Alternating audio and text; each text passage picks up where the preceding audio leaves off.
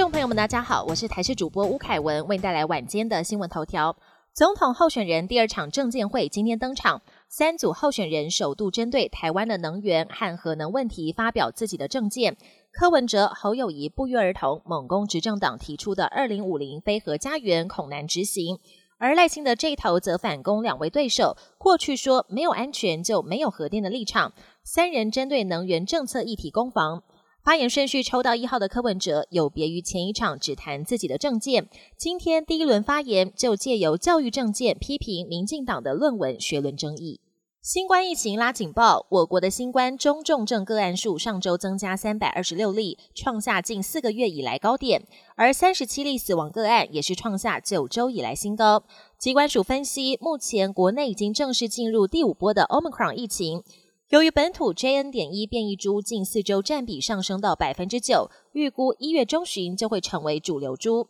加上本周还有跨年，就怕跨年之后新冠疫情会再爆发。泰越捷航空与旅行社合作推出飞日本、北海道和泰国普吉岛的包机航班，但近日合作旅行社却接获通知，明年一月飞北海道包机将取消，让已经订票的旅行社相当错愕，并表示至少影响到数十家旅行社、上万名乘客。对此，屏保协会公关主委李奇月表示，旅行社应该要帮旅客更换机位或是行程日期，如果无法成行，也应该依相关的规定退还定金并赔偿。国际焦点：日本出现吞药挑战的歪风，青少年在社群媒体上看了相关影片，短时间内服用大量市售止咳药，想借此体验类似嗑药的迷幻感。不过，不少人出现了严重的副作用，甚至大白天昏倒在路上。今年稍早还传出死亡案例，相关单位也表示将会加强对成药的管控。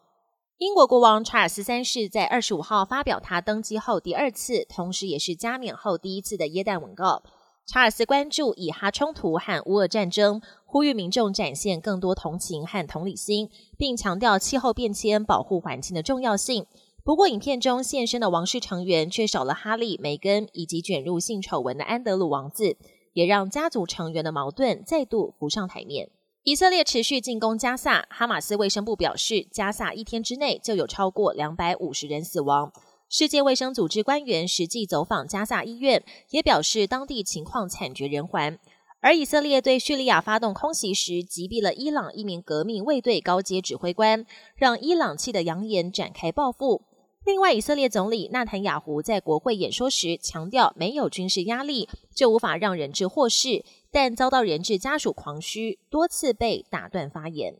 本年新闻由台视新闻制作，感谢您的收听。更多内容请锁定台视各节新闻与台视新闻 YouTube 频道。